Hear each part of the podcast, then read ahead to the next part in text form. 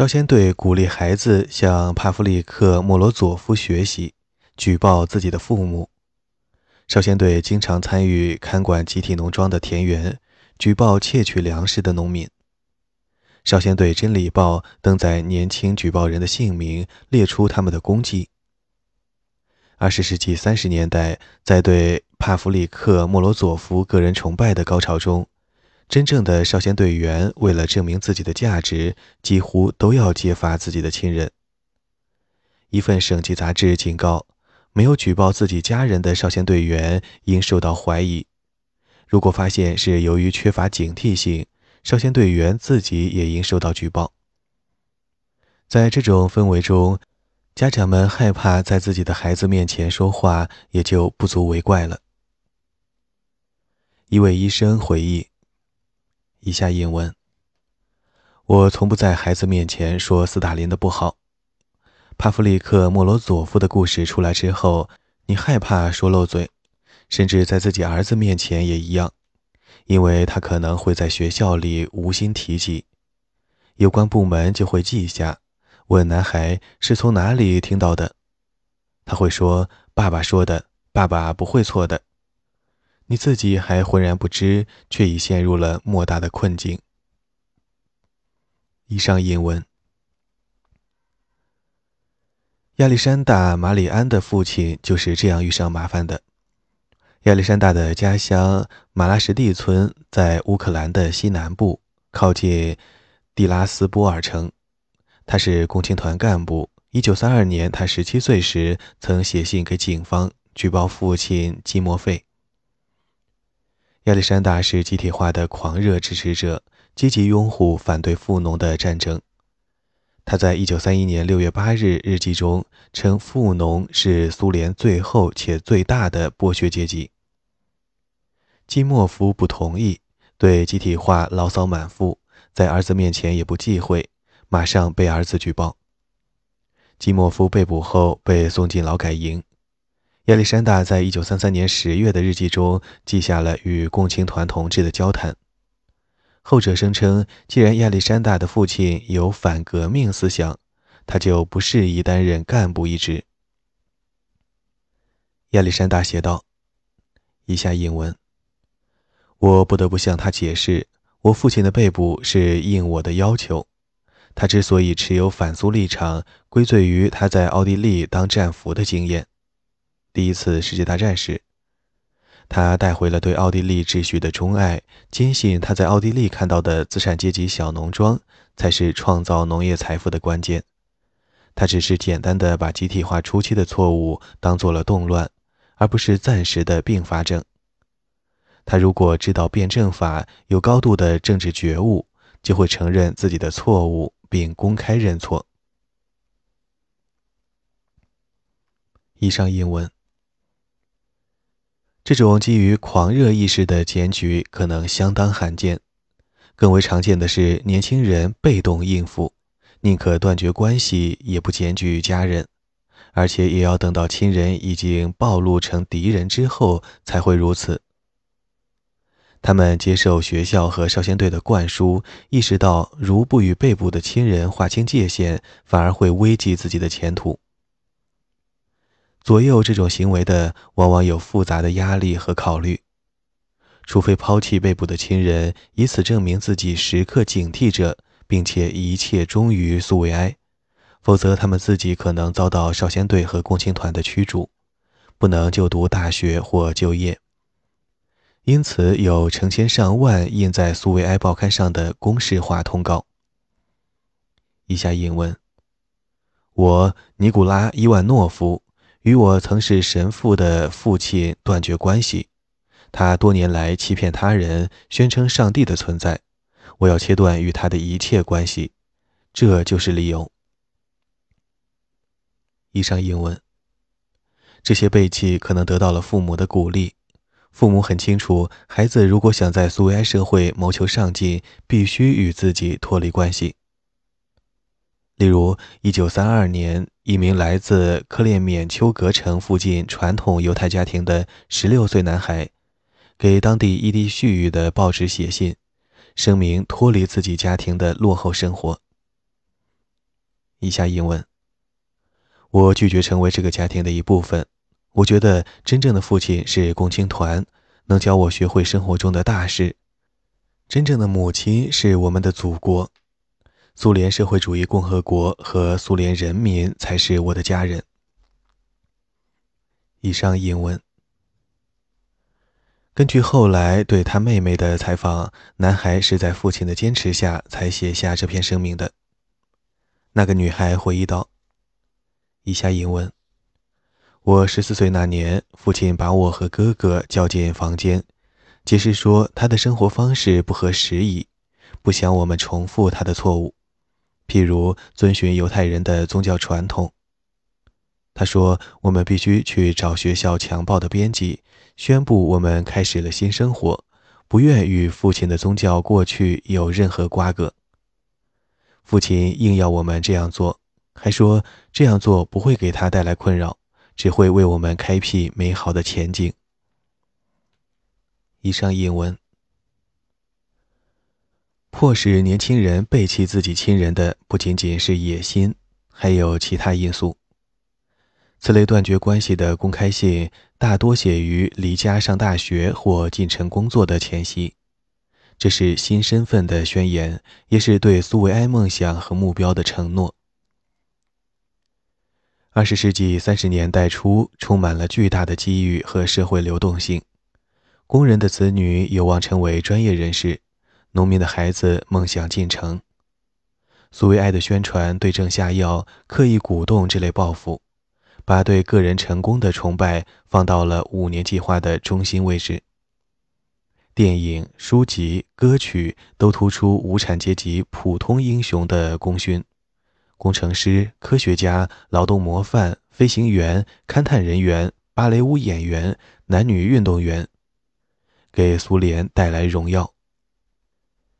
年轻人受到鼓励，相信自己只要努力工作，也可取得同样的成就，以此证明自己无愧于苏维埃公民的称号。最重视这种抱负的，往往是富农和其他苏维埃敌人的子女。这个悖论恰好又是富农父亲和他们的儿子之间冲突的症结。子女从小就背上出身不好的烙印，一直希望成为社会上的平等成员，唯一途径就是诀别自己的过去。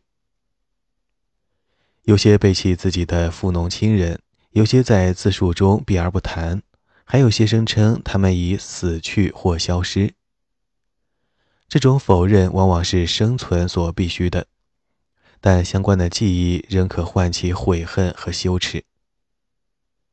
不是因为这些年轻人曾经举报他人，而是因为他们的生活相对正常，追求各自的事业，而父母却消失于古拉格。他们接受苏维埃制度，从中找到了自己的位置，尽管心里很清楚，该制度已将自己的家庭摧毁。对这些悔恨情感的表达，没人比诗人亚历山大·特瓦尔多夫斯基更为有力。他1910年出生于斯摩棱斯克省的扎格列村，父亲特里凡是铁匠，夫妇俩养育了七个孩子，生活中等，尚算舒适。亚历山大年纪轻轻就是共产主义者，1924年加入共青团，成为村里的积极分子。他经常因政治问题与父亲发生争执，曾两次离家出走，因为无法接受家人的农民生活方式。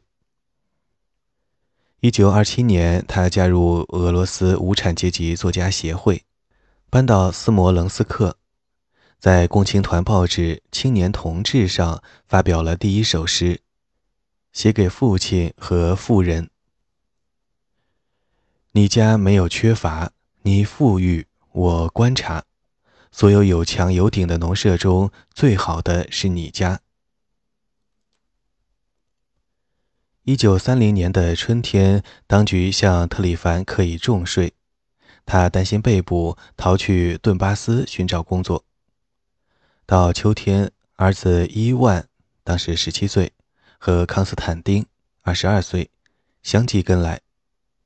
他们认为跑去寻找父亲会减轻母亲的负担。伊万在当年冬天回家，却发现自己已成富农的儿子无法上学。一九三一年三月，除了亚历山大·特瓦尔多夫斯基一家都被逐出扎格列村，康斯坦丁已被关押在斯摩棱斯克，和特里凡一从顿巴斯归来即被逮捕，也加入了家人的流放行列，前往乌拉尔。在随后两年中，他们在劳改营和特殊定居地进进出出，四处潜逃。如果能找到国内护照制度中的漏洞，就在工厂和矿区打打零工。家人时聚时散，直到1932年秋季。当时，特里凡在乌拉尔的夏塔吉尔镇工厂找到了一份铁匠工作。与此同时，亚历山大在斯摩棱斯克的教育学院学习，努力成为年轻诗人。他的第一首长诗《走向社会主义的大道》（1931 年）描绘了集体农庄生活的灿烂图景。他在学院的学生会议上发言，赞成反对富农的运动，但他显然对家人的遭遇感到不安。一九三一年春天，他去拜访地区党委书记卢缅采夫，希望他能从中斡旋，以减轻他们的磨难。特瓦尔多夫斯基在一九五四年回忆，卢缅采夫却说：“生活当中有时必须在家庭和革命之间做出选择。”那次会谈之后，特瓦尔多夫斯基被选为动摇分子。苏维埃当局要考察他的忠诚。他在文学会议中被攻击为富农的儿子。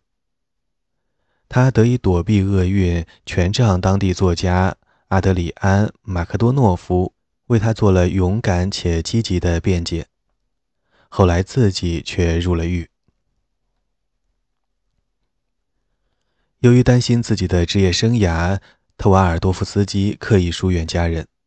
一九三一年春天，父母从乌拉尔的利亚利亚特殊定居地给他写信，他们并不指望经济上的帮助，因为他们知道儿子自己也很拮据。伊万在一九八八年回忆，他们只希望他也许想与自己的父母和兄弟姐妹保持联系。伊万继续讲述了后面的故事。以下引文。亚历山大回过两次信，他在第一封信中答应帮忙，但很快寄来第二封信，内含我难以忘怀的字句，说：“我的亲人们，我既不是野蛮人，也不是动物，我要你们坚强起来，要有耐心，努力工作，消灭富农阶级，并不意味着消灭富农本身，更不会是消灭孩子。”再后来就是这么一句话：“我不能给你们写信，也不要写信给我。”以上引文。当这封信读给伊万的母亲听时，他一下英文低下头，坐在板凳上，陷入深思，然后大声讲出话来。他不是讲给我们听，而是讲给自己听。用来说服自己仍拥有儿子的爱和忠诚。他说：“我知道，我觉得，我相信他并不容易。我儿子当然是别无选择。人生就像旋转木马，你又能如何呢？”以上英文。两个月后，即一九三一年八月。特里凡带上小儿子帕夫利克逃离利亚利亚定居地，其余的人都留在原地。一个月后，他们到达斯摩棱斯克，前往苏维埃大楼寻找亚历山大，知道他在那里的编辑部工作。特里凡叫门卫打电话给儿子，他回忆了当时的情景。以下引文。我知道他来信的内容，但我想他是我儿子，至少可以帮帮帕夫里克。一个小男孩，他的亲兄弟能给他带来什么危害呢？亚历山大出来了，上帝保佑，与儿子见面怎么会如此担惊受怕的？我在恐慌中看着他，他已长大，修长又帅气，他父亲的儿子。他站在那里，默默地看着我们，然后开口，不是说“你好，爸爸”，而是一句“你怎么来的？”亚历山大，我的儿子，我们正在饥饿、疾病、任意处罚中慢慢死去。我回答。那么你是逃出来的？他突然问，这似乎不是他自己的声音，他的目光也变得异样，似乎要把我钉在地上。我保持沉默，我能说什么呢？只能如此了。我只是为帕夫拉西卡感到遗憾，他只是一个小男孩，希望得到哥哥的爱，没有想到如此的结局。我只能把你们送回原地。免费。这是亚历山大的原话。我知道进一步的请求或乞求都已无济于事，我只让他等一等，因为我还要去斯托尔波沃镇向朋友讨债。等我回来后，听凭他安排。他显然有些吃惊。那好，你走吧，他说。以上引文。特里凡在斯托尔波沃镇找到朋友一起喝酒。帕夫里克在一边睡着了。午夜时分，警察赶来逮捕特里凡，因为亚历山大已把他出卖。亚历山大再次看见或听闻家人的消息已是四年之后。在这段时间，伊万认为亚历山大只能将自己的内疚注入他从未发表的诗里。你是谁，兄弟？你好吗，兄弟？你在何处，兄弟？在哪一条白海运河？出自《兄弟》，一九三三年。一九三五年，伊万前往斯摩棱斯克找亚历山大。他逃离特殊定居地，在莫斯科和其他工业城镇漂泊三年。以打零工为生，但渴望回到自己的故乡，也想让哥哥知道家人的近况。兄弟俩仅有两次简短的会面。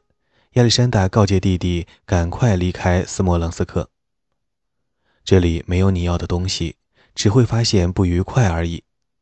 相比之下，生活在这里对我很重要，这里的人都认识我。伊万当时对哥哥存有太多的抱怨，到了晚年才渐渐理解亚历山大承受的压力。他必须留在人们认识和尊重自己的地方，所取得的成功又能提供某种保护。对哥哥的选择，伊万不无同情。以下引文，我敢说，我的到访激起了他的内疚和自责。他忘不了写给流放中的我们的信，也忘不了他与父亲在苏维埃大楼的见面。我为他感到遗憾。不管我喜欢与否，我不得不承认，他的确是一名真诚的共青团员，自二十世纪二十年代起矢志不渝。我现在认为，亚历山大亲眼目睹了伤害自己父母和兄弟姐妹的革命暴力。虽然是不公且错误的，却变成了一种考验，看他是不是真正的共青团员。也许他并不想向别人证明，只想证明给自己。毫无疑问，他以这种方式来自我说服。每一名富农都是某某人的父亲，他的孩子是某某人的兄弟姐妹。我的家人凭什么与众不同呢？要勇敢，要坚强，绝不向抽象的人道主义和阶级利益之外的情感低头。他的逻辑是：你如果支持集体化，就意味着你也支持消灭富农阶级。在道德上，你没有权利要求自己父亲获得例外的待遇。亚历山大可能在心里为家人哀痛，不过我们家也仅是众多富农家庭之一而已。以上引文。朗读者：宁静的童年。